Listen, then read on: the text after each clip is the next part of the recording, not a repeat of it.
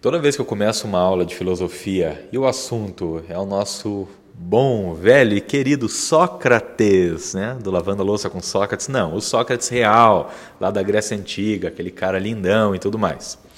Toda vez que começo uma aula sobre ele, e eu vou explicar para os alunos o, a ideia dele de que todo mundo nasce com uma carga de saberes, né? Que ele vai chamar de saberes inatos eu sempre faço um primeiro experimento com os alunos e eu pergunto na sala de aula assim: é, diante de um cenário como, por exemplo, Revolução Francesa, e você tem uma série de decapitações de pessoas das mais variadas classes sociais, mas até mesmo o rei é decapitado. Eu falo assim: independente do grau de corrupção daquele rei, decapitar uma pessoa é certo ou errado? A pergunta que eu coloco geralmente é essa. E quase que unânime sempre a resposta. Digo quase unânime, porque tem alunos que não respondem. Mas eu sempre ouço do pessoal assim, que é errado decapitar uma pessoa. Daí eu mudo a pergunta, né? Eu dou o um exemplo assim: olhem para o Brasil colônia, para a época da escravidão, e percebam que a escravidão já foi parte do nosso do nosso sistema político, social aqui no país. Já foi já foi legalizada, digamos assim, isso torna ela certa ou ela continua sendo errada? E os alunos veementemente respondem que não é porque a escravidão foi legal que significa que ela é certa ou que ela foi certa. Ainda estendo mais algumas outras perguntas, como por exemplo, não é porque um regime político como o nazismo de, é, demonizou socialmente os judeus e colocou quase como uma obrigatoriedade do cidadão alemão que entregasse os judeus aos campos de concentração, não significa que por esse motivo essa perseguição fosse correta. Não significa também que, porque o apartheid era um sistema político vigente na África do Sul, que a segregação entre negros e brancos era correta. E eu faço essas perguntas para os alunos para tentar mostrar para eles o ponto do Sócrates de que tem certas informações, certas questões que, quando levantamos publicamente, a resposta tende a ser sempre a mesma. E a pergunta assim: matar uma pessoa é certo ou é errado? A resposta socialmente tende a se repetir como é errado. E é claro que aqui você que está ouvindo o podcast já vai levantar na tua própria cabeça aí, já está até falando comigo agora algumas relativizações do termo. Algumas pessoas vão falar assim: tá, mas e se estamos falando de uma pessoa que foi um estuprador, foi um assassino, fez um monte de coisa errada, não é certo que ela morra? E aí vem outra pergunta. Você se sente validado a ir lá e matar essa pessoa por causa dos crimes que ela cometeu? Ou você se sente confortável de ver essa pessoa morrer, desde que não seja você o carrasco a matar ela? E daí a hora que eu coloco nesses termos, pensando nessa relativização, é muito comum que você chegue na questão assim: é, não, matar realmente não é o certo, ainda que muitas vezes a nossa sociedade apele para isso. Porque eu puxo essa questão desde lá do Sócrates. Né? Não se trata aqui de acreditarmos no saber inato e que tem pessoas que realmente nascem com aquela carga de conteúdo. Existe um saber universal, transcendental que o ser humano vai alcançar através da alma dele, como Sócrates diria, não se trata disso. A questão que a gente quer levantar aqui hoje é outra. A questão é como é que a filosofia trata esse termo tão discutido e sobre o qual falamos todos os dias na nossa sociedade, que é o termo assassinato. E aí eu já puxo outra reflexão. Sempre que trabalho em sala de aula, estudos culturais, costumo falar para os alunos assim: que uma bomba atômica pode matar pessoas, milhões de pessoas, em um pequeníssimo espaço de tempo. Mas é somente essa palavra, a palavra cultura, que pode fazer você acreditar que aquelas pessoas mereceriam morrer. Pense aqui numa campanha de guerra, como por exemplo na Segunda Guerra Mundial e os Estados Unidos desenvolvendo a bomba atômica com o projeto Manhattan. Aquela corrida armamentista para o final da Segunda Guerra Mundial, né, dizem nos livros de história, é, que foi crucial para o término da guerra. Mas pensem numa questão importante. O uso das bombas atômicas em Hiroshima e Nagasaki em agosto de 1945, aquele uso desembocou especialmente na morte não de soldados japoneses que estavam no campo de batalha, mas de população civil. E aquilo foi aclamado popularmente, especialmente os Estados Unidos vibraram com aquelas bombas atômicas e especialmente bradando que vencemos a guerra. Não apenas vencemos a guerra, como conseguimos superar, inclusive, os nossos emergentes inimigos, como a União Soviética, que saindo da guerra ali ainda não tinha o, o domínio da força nuclear. Então você vê aí uma celebração, a celebração da vitória dos Estados Unidos na guerra. E qual é o custo disso? Duas bombas atômicas sobre populações civis. Que, que se você morresse no impacto da bomba, você estava no lucro. Porque boa parte das mortes aconteceram em meses e até anos de muito sofrimento após as bombas atômicas. Mas aquilo foi aclamado popularmente. Por que foi aclamado? Porque a cultura, o uso dos diversos atributos, ou melhor, artifícios culturais, possibilitou muitas pessoas a interpretarem aquele assassinato, aquele extermínio como uma coisa boa. Não é diferente de quando olhamos lá para o Vietnã, guerra do Vietnã, o uso de certos armamentos como o agente laranja, o napalm, que eram jogados não apenas sobre espaços onde teriam os soldados Vietcongs. Lembrando que aqui nesse podcast a gente não quer legitimar a morte nem mesmo de soldados, né? Mas eram lançados muitas vezes sobre populações civis, é, áreas rurais com vilarejos, tudo mais, e muita gente morria nessa brincadeira aí. E aquilo era aclamado popularmente por muitas pessoas. Nesse momento, o que a gente percebe? Uma banalização da vida, uma banalização do próprio ato de tirar a vida, uma banalização do assassinato. Ainda que, se você chegar para a pessoa que banalize o assassinato e você perguntar para ela se é certo ou é errado você matar um indivíduo, aquela pessoa vai falar para você: é errado. A partir do momento que você pessoaliza o assassinato, essa pessoa tende a falar que é, é errado. Mas quando você impessoaliza e cria com todo um artifício cultural uma campanha vendendo que aquele povo específico não presta, que aquela religião X ou Y deve ser exterminada, que as pessoas que fazem parte daquele país, daquele contexto de guerra, merecem morrer. Naquele momento você legitima e você, inclusive, desenvolve o próprio, o próprio assassinato. E essa é a questão que a gente levanta aqui hoje. Como é que a filosofia trata o assassinato? Porque o assassinato aconteceu em toda a história da humanidade. Ele acontece a todo momento.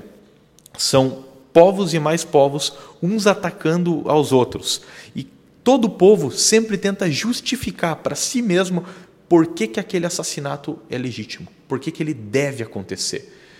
E aí vamos pensar um pouco historicamente. Quando a gente olha lá para o Sócrates, existe essa questão. Será que tem algum tipo de saber que é universal e pode ser apreendido por todos os seres humanos, pode ser entendido por todas as pessoas? Uma questão como essa. Matar é certo ou é errado? E quando você vai debatendo isso com as pessoas, é muito fácil mostrar para elas o quão errado é você matar outro ser humano.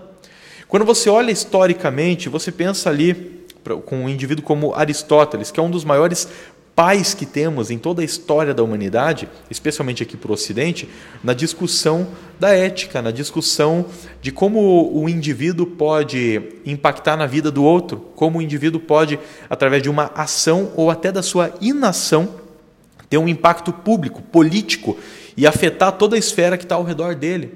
O Aristóteles vai levantar muito a problemática do porquê é que fazemos tudo aquilo que fazemos. E ele faz essa pergunta: por que é que você está ouvindo esse podcast? Por que é que você estuda? Por que é que você trabalha? Por que é que você compra um carro? Por que é que você tem animais de estimação? Por que é que você faz tudo o que você faz? O Aristóteles vai falar que a finalidade de toda ação humana é a felicidade. Você sempre está buscando a felicidade. Mas a sua busca pela felicidade não te autoriza, não legitima você a intervir na felicidade do outro. E é aí que a discussão da ética, de como é que uma pessoa pode agir, quais são as finalidades da ação de uma pessoa, começa a se confundir com o espaço público, o espaço político. E de repente o indivíduo para de ser um animal que vive individualmente e ele se torna aquilo que Aristóteles nomeia de animal político. O ser humano é um animal político porque é o animal que vive na polis e tem a todo momento ações que impactam em outros seres iguais a ele. E ele começa a falar assim: se as finalidades das minhas ações estão sempre ali na felicidade, se as finalidades da sua ação estão sempre na felicidade, eu tenho que popularmente tentar entender qual é a finalidade desse espaço todo, da polis. Qual é o bem comum? Qual é a felicidade comum? Uma felicidade que será boa para todos e que não vai intervir diretamente, é, ou, ou melhor, negativamente, na felicidade de um ou outro indivíduo. E aí que a gente tem uma consagração muito forte, por exemplo, das leis, tentando limitar muitas vezes as ações dos indivíduos tentando pontuar qual é o limite da sua ação que não deve ser avançado, justamente para garantir não apenas a sua liberdade e a sua felicidade, mas garantir que a sua felicidade e a sua liberdade não tirem a felicidade e a liberdade do próximo. Então nós temos uma discussão muito séria dentro da filosofia que vai respingar nesse termo assassinato. Vamos pensar num outro filósofo que é muito impactante para a nossa era moderna, que é o Thomas Hobbes. Por mais que o Thomas Hobbes tenha sido um baita de um filósofo contratualista, é, que fundamentou muito do absolutismo, ele é o cara que levanta a bola para a fundamentação desse termo gigantesco que temos na sociedade, que é o termo Estado. Porque o Thomas Hobbes vai falar que o pior de todos os bichos, e eu vou falar para você que tem dias que eu concordo com ele, que ele fala assim que o pior de todos os bichos nesse planeta aqui é o ser humano. Que o ser humano é um bicho perigoso, é um bicho pernicioso, é um bicho ganancioso, é um bicho que ataca o outro a todo momento. E é justamente porque nós, seres humanos, sabemos que o, que o outro ser humano não presta, é que em algum momento da nossa história nós entregamos certas liberdades nossas para esse organismo que chamamos de Estado. E o que, que nós queremos em troca, segundo Thomas Hobbes? Segurança. Queremos proteção. Queremos que o Estado, o governante, o monarca, nos proteja do pior de todos os bichos. Que o Thomas Hobbes vai falar naquela né, célebre frase dele de que o homem é o lobo do próprio homem, no sentido de que o homem caça o próprio homem. E ele vai falar assim: que o ser humano abdica de liberdades suas, é, do seu, de, de toda a sua possibilidade de fazer o que quer, porque ele quer ser protegido contra o quê? Do que, que ele quer ser protegido. Ele quer ser protegido da própria violência humana. Ele quer ter integridade da própria vida. E aí a gente debate essa questão do assassinato. É engraçado porque nos dias de hoje são tão comuns os diversos discursos que vemos de ordem política, de ordem religiosa, é, que tentam legitimar o assassinato de um povo ou outro. E em tempos como o nosso, é, é tão fácil ouvir discursos que tiram do indivíduo aquilo que o protegeria do assassinato. E o que, que, o que, que protege um ser humano do assassinato a partir de outro ser humano? É a sua humanidade. E aí a gente percebe como é que os diversos discursos na nossa sociedade contemporânea, não apenas a contemporânea, né? isso é historicamente, mas quando olhamos aí para a sociedade nossa contemporânea, é muito comum você ter um discurso que esvazie o outro da sua humanidade. Porque quando você consegue olhar para aquele indivíduo não como um ser humano, mas como uma coisa que deve ser exterminado, é muito mais fácil de puxar o gatilho. Tomemos um exemplo aqui, tá? Vamos olhar para o Afeganistão de 1979, véspera de Natal, na verdade. A União Soviética invadiu o Afeganistão e iniciou lá uma campanha militar que durou 10 anos. É tido até em alguns livros de história como, abre aspas, o Vietnã da União Soviética, porque foram 10 anos de guerra completamente infrutíferas para o regime soviético, foi um gasto exorbitante. Não preciso nem lembrar aqui a forma como nos anos 80 a União Soviética já estava tão debilitada e depois ainda tinha um gasto exorbitante para manter aquele organismo de guerra no Afeganistão a troco de absolutamente nada. Lembrando que a presença soviética no Paquistão já era muito forte, na região chamada de polígono, com os testes nucleares. Mas olhamos lá para o Afeganistão e a União Soviética tinha uma campanha muito interessante. Para lutar no Afeganistão, eles mobilizavam tropas compostas por soldados das regiões mais distantes possíveis dentro da União Soviética em comparação ao Afeganistão. Porque quanto menor fosse a proximidade cultural a, a, vamos falar assim, a semelhança né, cultural entre os povos, mais fácil é de você puxar o gatilho. Então, quanto maior fosse o abismo entre o soldado soviético, a sua carga linguística, seus pensamentos políticos, a sua espiritualidade, quanto maior fosse o abismo entre toda essa carga e o povo afegão, como por exemplo os mujahideen que viviam no Afeganistão, mais fácil era de puxar o gatilho. É como se isso legitimasse o assassinato. É quando você olha para o outro não como um ser humano. Na verdade, você destitui o outro da sua humanidade. E aí fica fácil de você colocar a arma nele, ou de você colocar ele numa guilhotina, ou pendurá-lo numa forca. E a história da humanidade é marcada por inúmeros processos destes.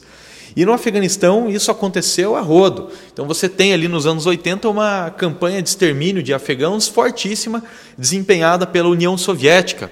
E a história é, é irônica às vezes, né? porque diante dessa campanha de extermínio no Afeganistão, os Estados Unidos, por baixo dos panos, vão armar quem? O próprio povo afegão. E daí, lá nos anos 90, depois da, do fim da União Soviética, você tem esse povo afegão armado, muito bem armado, diga-se de passagem, com armamentos americanos. E aí você tem a ascensão do Talibã, que chega ao poder com armamentos né, oriundos dos Estados Unidos da América. E depois, os próprios Estados Unidos da América, especialmente após os atentados 11, de 11 de setembro, vão iniciar uma nova campanha de demonização, não somente do povo afegão, mas de esvaziamento da humanidade dos povos islâmicos, legitimando o quê? O assassinato dos povos islâmicos. E você tem isso, uma sucessão de eventos desses ao longo da história. Percebem como que o assassinato ele é tão inerente à sociedade, né? a, a, esse, a esse bicho que temos como ser humano, que às vezes é difícil não concordar com o Thomas Hobbes. O ser humano apresenta o maior grau de periculosidade para o próprio ser humano. Porque a todo momento nós estamos caçando uns aos outros. E para facilitar a campanha de caça uns aos outros, nós sempre desenvolvemos artifícios culturais que sejam capazes assim de esvaziar a pessoa da sua humanidade. Isso torna muito mais fácil o processo de você executar o indivíduo. Aí é que temos que lembrar de uma palavra alemã, uma palavra maravilhosa discutida por Immanuel Kant, quando ele está discutindo também conosco o conceito dele de sublime. E essa palavra é, alemã pronunciada Erhabenheit. Eu adoro pronunciar essas palavras assim, eu me sinto um chique, ainda que eu não fale alemão, tá? Mas a palavra Erhabenheit é uma palavra discutida pelo Kant que representa um sentimento de admiração, de apreciação que o ser humano tem diante de algo muito maior do que ele e que pode ser até ameaçador a ele. Mas o ser humano está numa distância confortável daquele algo. Vamos dar um exemplo. O Kant vai discutir essa questão da sublimidade, que é uma beleza quase transcendental, uma beleza que ele vai estar atribuindo especialmente a fenômenos da natureza.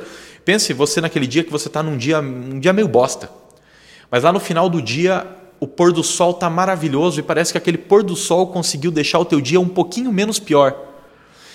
Isso se deve, segundo Immanuel Kant, ao aspecto sublime do pôr do sol, da própria natureza. É uma beleza que está acima daquela beleza construída por padrões estéticos humanos. E essa beleza também pode ser apreciada, às vezes, em certos fenômenos naturais. Pensa em quando você está vendo de longe, de dentro da tua casa, uma baita de uma tempestade, daquelas que cai um monte de trovão assim lá longe, e você sabe que se você estivesse no meio daquela mata, você não ia sair ileso. Você ia tomar um raio na tua cabeça. Mas você vendo de longe, até te arrepia a coluna o som daqueles trovões, mas é bonito e você se sente protegido. Ou sabe quando você está ali mexendo no teu celular e você vê no, no, Instagram ou alguém te manda um videozinho no WhatsApp daquelas enxurradas, aqueles maremotos que varrem uma cidade inteira e te assusta ver aquilo. É uma coisa que te assusta mas você está vendo da tela do teu celular. Então você consegue parar e até, atenção para essa palavra, você consegue até contemplar aquela for força da natureza. Tudo aquilo que está acontecendo com, na, naquela cidade. Você vê aquela cidade sendo varrida por um maremoto. E você consegue até imaginar que tem pessoas ali soterradas naquela água, nos escombros que estão, que estão enfim, se desenvolvendo depois de, de todo aquele tsunami. Mas você consegue olhar e você repete aquele vídeo, você quer ver em mais detalhes aquela força da natureza. Eu não estou falando que você aprecia a morte ali. Eu estou falando que você olha para uma força da natureza muito maior do que você É uma coisa que te espanta, que se você tivesse ali perto, você jamais ia parar para contemplar. Você ia sair correndo feito um desesperado. Eu sairia correndo. Mas no momento que você está vendo por vídeo, que você está vendo numa distância segura, você sente Erhabenheit. Você aprecia. Você percebe que aquilo é maior do que você. Você tem quase uma admiração por aquele vulcão em erupção, por aquela tempestade longe de você, por aquele tsunami que está acontecendo. Você tem até uma apreciação. Isso se deve especialmente pelo fato de você estar em uma distância segura. Kant trabalhava essa temática especialmente centrada nessas questões de uma beleza acima das produções é, humanas. Mas olhe para a forma como o Erhabenheit está tão presente na nossa sociedade, até mesmo diante do assassinato. Pensem para aquele tiozão conservador lá nos Estados Unidos, acordando de manhã, passando o café dele, ouvindo o rádio, abrindo o jornal para ver sobre os avanços da campanha contra os Vietcongs, o perigo vermelho que assolava o mundo naquele período. E o cara lê sobre os, os ataques e lê sobre a forma como os Estados Unidos estão dizimando, segundo alguns jornais da época noticiavam, dizimando aqueles Vietcongs e acabando com a presença daquele perigo vermelho. E o cara sente um sorriso na cara, o cara solta um sorriso na cara dele, o cara sente, se sente feliz de ver aquilo. Transporte-se então para o nosso mundo pós-atentado de 11 de setembro e e, e, veja quantas pessoas celebraram a entrada dos Estados Unidos no Afeganistão, ou a campanha dos Estados Unidos no Iraque de 2003, 2004 ainda. Né? É, eu vou dar outro exemplo, um pouquinho antes ainda. Quantas pessoas não celebraram o próprio ataque às Torres Gêmeas do 11 de setembro? E por que, que tem essa celebração? Não é porque você quer executar alguém, é porque aquilo é passado para você mantendo você numa distância segura do ataque.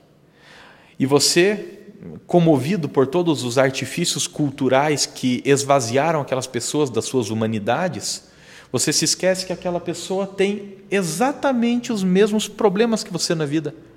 Aquela pessoa já amou alguém, aquela pessoa já abraçou alguém, aquela pessoa já teve alguma conquista na vida, aquela pessoa já teve algum desamparo também na vida. Aquela pessoa que morreu em um atentado X, ou aquela pessoa que deu a vida na floresta do Vietnã, não importa de qual lado ela estava, se do lado dos americanos ou do lado dos Vietcongs, aquela pessoa já foi filho, irmão, pai, mãe, enfim.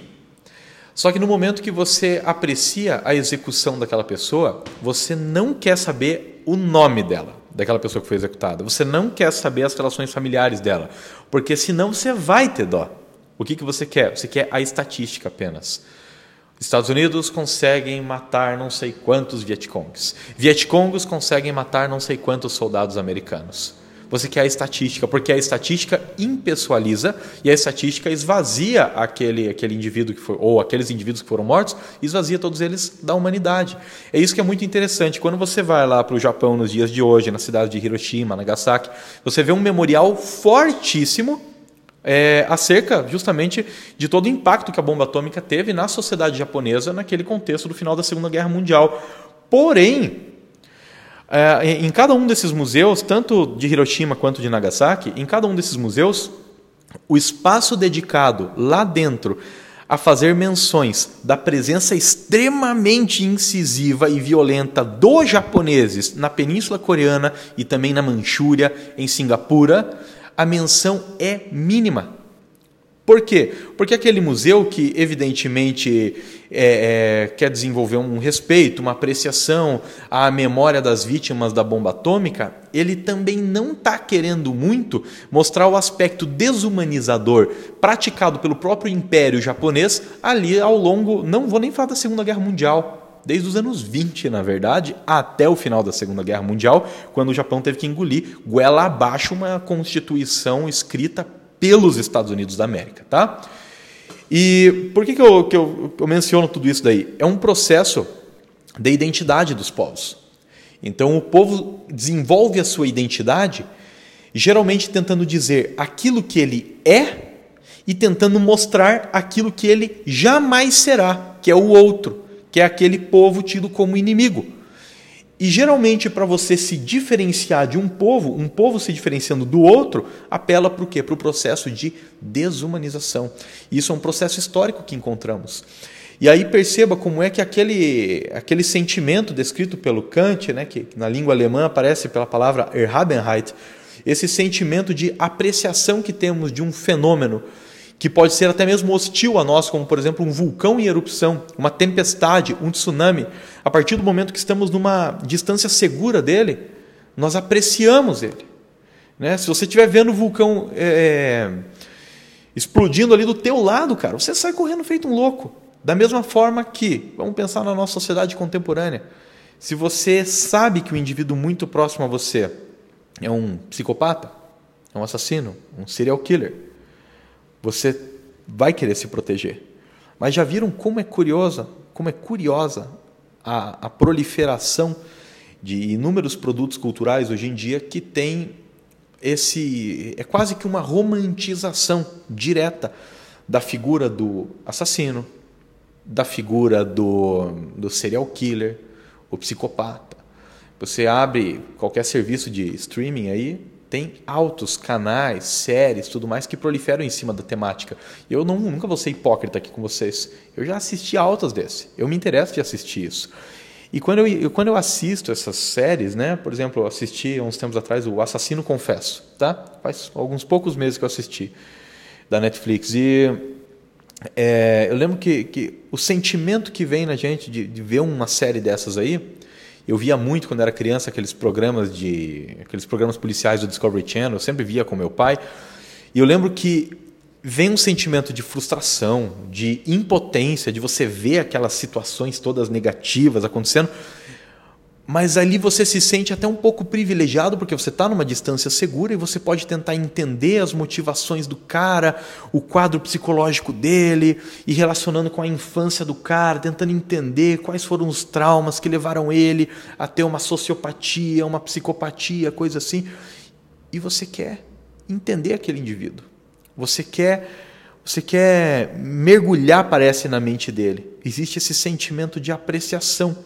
E não raro, dependendo muitas vezes da forma como o indivíduo é tratado dentro de um veículo cultural desses, não raro você acaba legitimando as ações dele.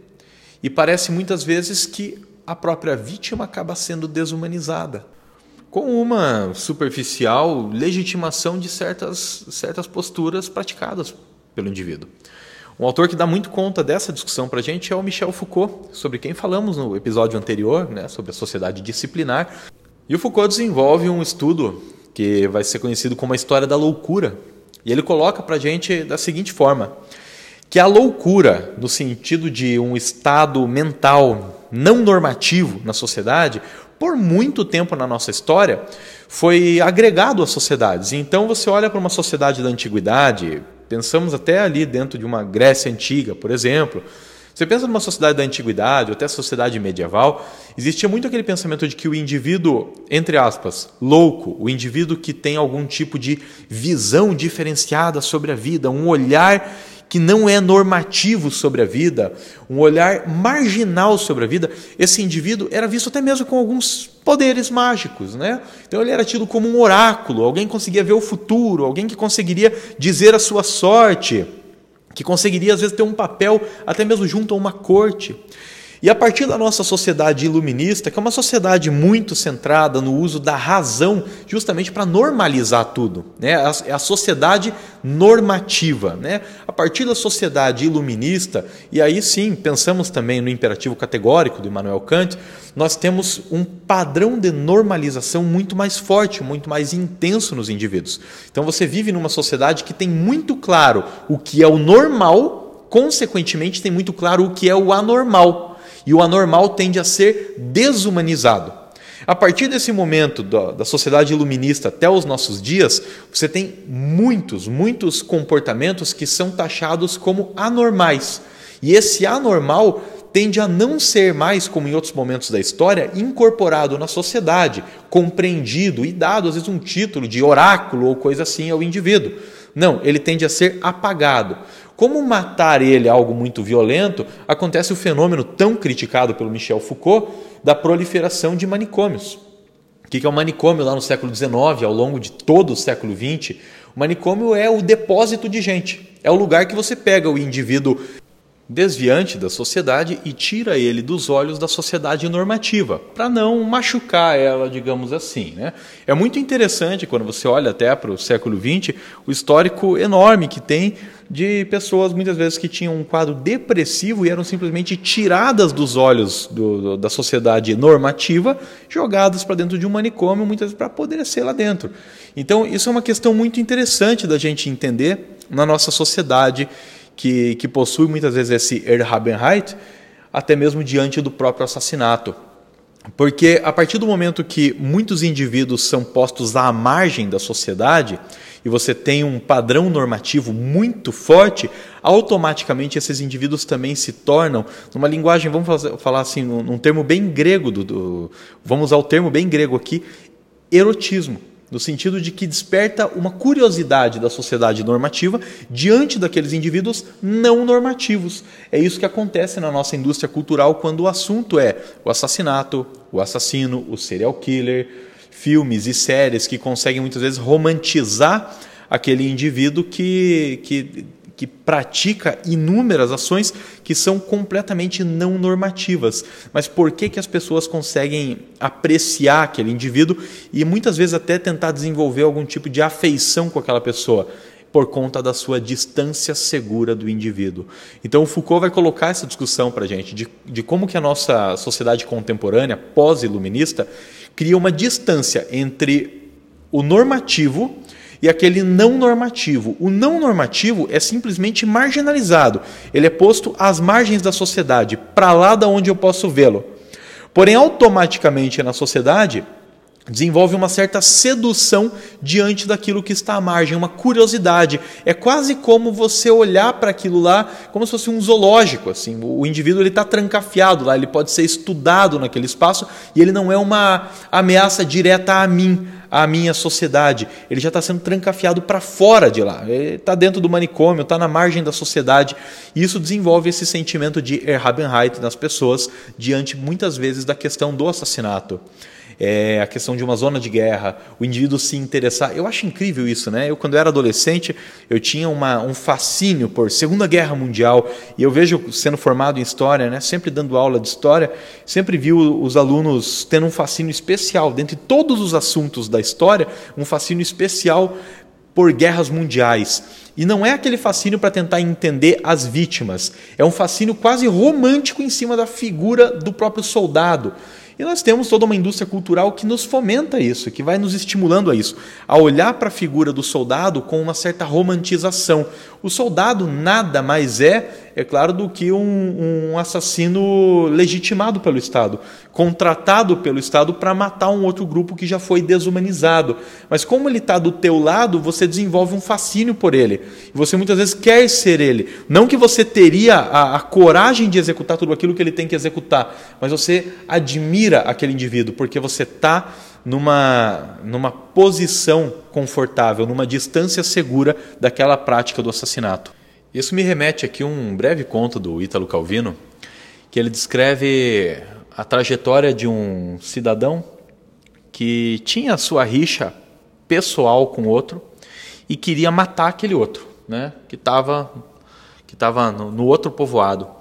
E um belo dia ele é convocado para uma guerra. Esse indivíduo é convocado para uma guerra justamente contra aquele outro povoado. E ele fala assim: Eu vou me voluntariar. Eu quero lutar aqui porque eu quero encontrar o fulano de tal e matar ele. E ele vai para o campo de batalha e ele está lá todo dia e procurando o fulano de tal para matar aquele fulano. Eu não me recordo agora dos detalhes do conto. E ele procura dia após dia e não consegue encontrar. Mas dia após dia ele está matando outros homens lá. E a guerra acaba, todo mundo tem que voltar para casa e o protagonista ali da história tem que retornar para casa dele sem ter conseguido matar o inimigo dele, o inimigo de vida dele. E daí passam uns bons anos depois da guerra, um dia esse cara está andando na rua e ele vê o inimigo dele. E ele não hesita, vai lá e mata. E nisso ele vai preso. E ele vai ser julgado. E ele vai ser executado, porque matou aquele cara na rua. E daí Calvino levanta para a gente essa discussão. É, é curioso você ver como que no campo de batalha o assassinato é tão banalizado, tão generalizado, e o outro é tão desumanizado que você tá, tá, tá liberado, cara, tá aqui até o instrumento. Pegue as armas e mate quantos você quiser. E anos depois, quando você quer matar o indivíduo lá naquele campo, daquele, daquele território, né, como, como no conto do Ítalo Calvino, a hora que você quer matar aquele outro indivíduo por motivos pessoais, aí você foi completamente desautorizado disso e será julgado publicamente. Então, são práticas de assassinato, porém com pesos e medidas completamente diferentes. Um assassinato, o assassinato de inúmeros homens no campo de batalha, totalmente legitimado, validado pelo Estado e estimulado. Vá até o campo de batalha, carregue essa arma e extermine aquela população. E daí, o protagonista da história, quando ele encontra o inimigo dele lá anos após a guerra e executa aquela pessoa, aí ele é julgado publicamente. Percebem aí que existe então um, um problema, né, uma discussão com relação ao assassinato que mostra muito a forma como o ser humano é facilmente manipulável diante dessa prática.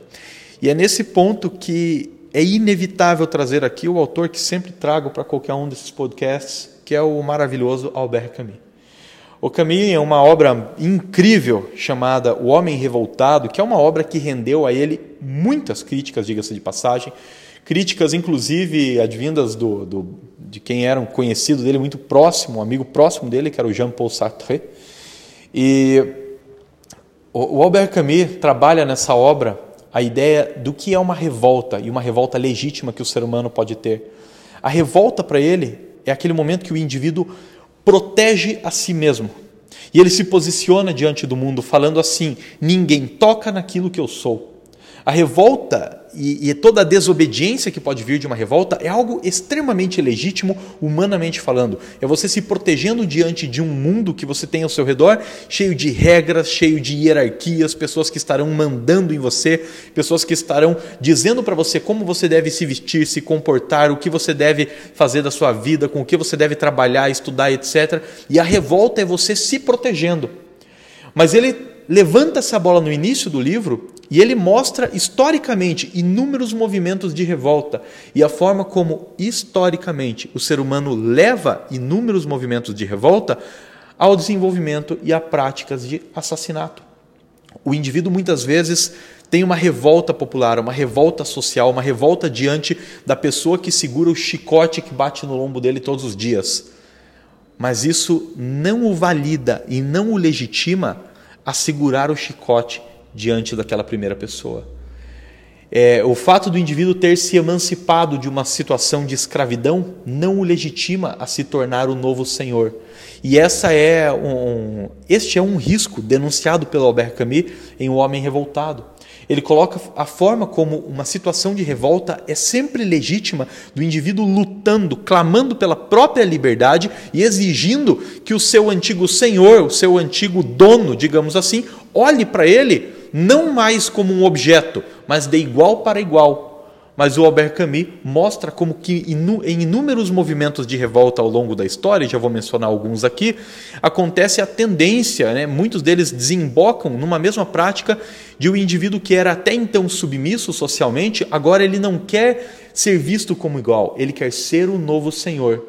E a partir daí ele torna a legitimar práticas de assassinato, práticas de opressão.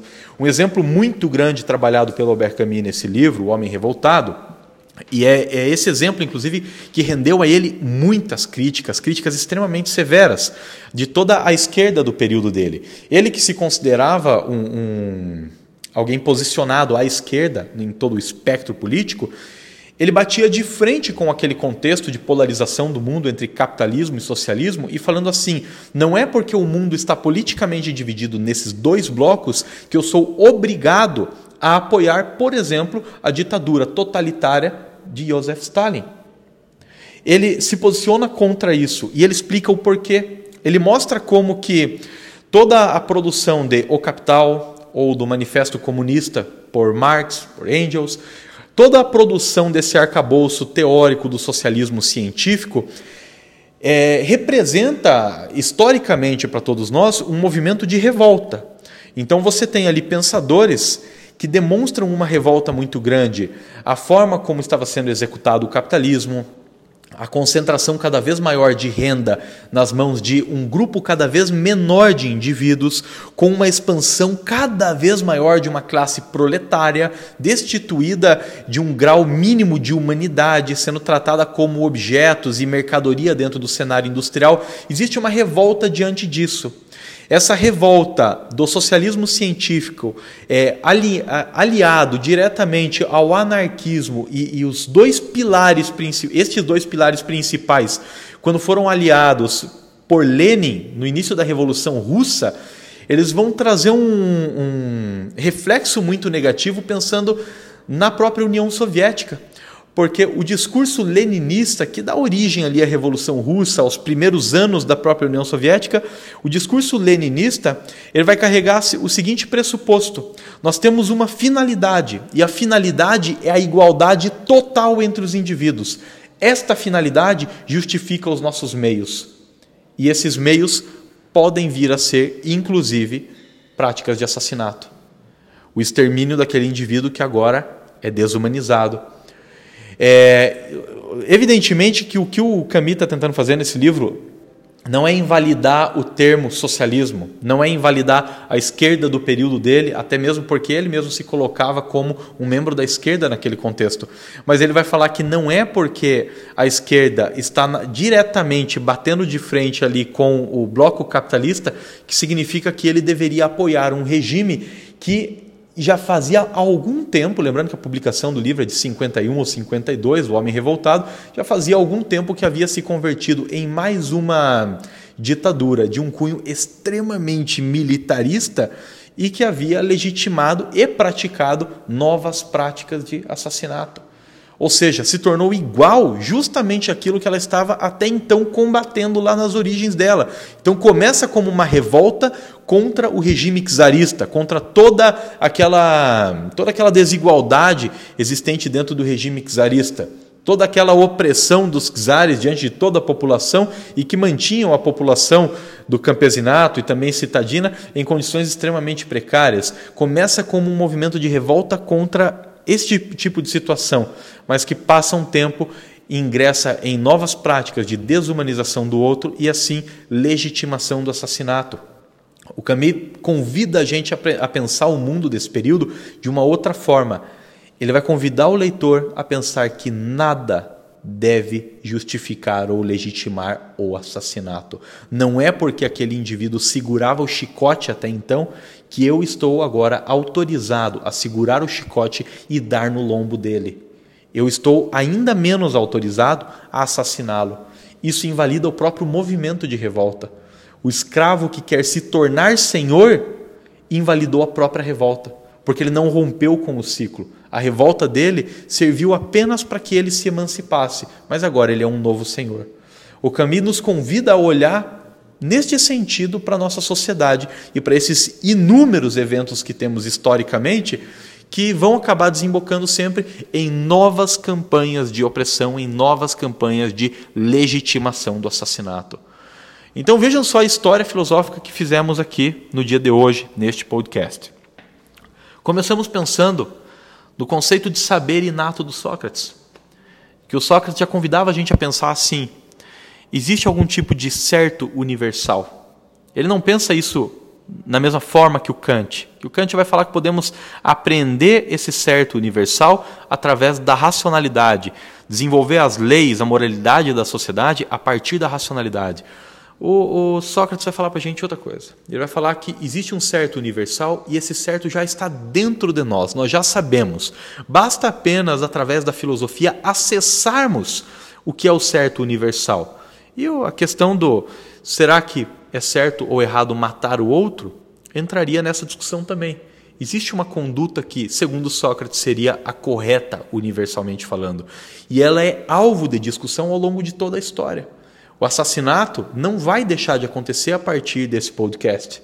Não vai deixar de acontecer a partir do ano que vem, a partir daqui 10 anos. Mas sempre podemos, com um pouquinho mais de lucidez, nos perguntarmos sobre esta prática na sociedade. Em que medida que talvez nós não estejamos praticando o assassinato diretamente, mas tendo um pouquinho de Erhabenheit, apreciação, até admiração diante de uma prática ou outra de assassinato que tentamos não ver como assassinato, mas é. Nós tentamos não vê-la como assassinato porque nós tentamos muitas vezes olhar para aquele outro como um indivíduo descartável. E não. Ele não é um indivíduo descartável, ele é mais um indivíduo. E aí fica o convite para todos vocês. Eu agradeço demais a presença de todos. Obrigado, né, como diz Stephen West, do podcast Philosophize This, fica aqui a dica. É, obrigado por quererem saber mais hoje do que ontem. É, fica aqui o convite, reflitam com relação a isso. Quais foram os momentos de, de os momentos em que vocês de alguma forma apreciaram uma ou outra campanha militar histórica, acreditando que talvez aquele indivíduo devesse morrer e que agora você entendeu que o que você sentiu na hora foi apenas um Erhabenheit, que você admirou aquele momento, você até apreciou aquele momento apenas pelo fato de que você estava posicionado distante dele. Eu dou o exemplo meu aqui. Eu, por muito tempo eu dei aula de Revolução Francesa, enaltecendo o momento da decapitação do rei. Eu via como um levante popular bonito, até eu ler o Albert Camus, que ele me fez repensar nisso, sabe? Ele me fez repensar isso e eu falei assim, cara, o Luís XVI podia ser um rei muito, muito ruim para toda aquela população francesa que vivia numa, numa pobreza absurda, especialmente campesinato, né?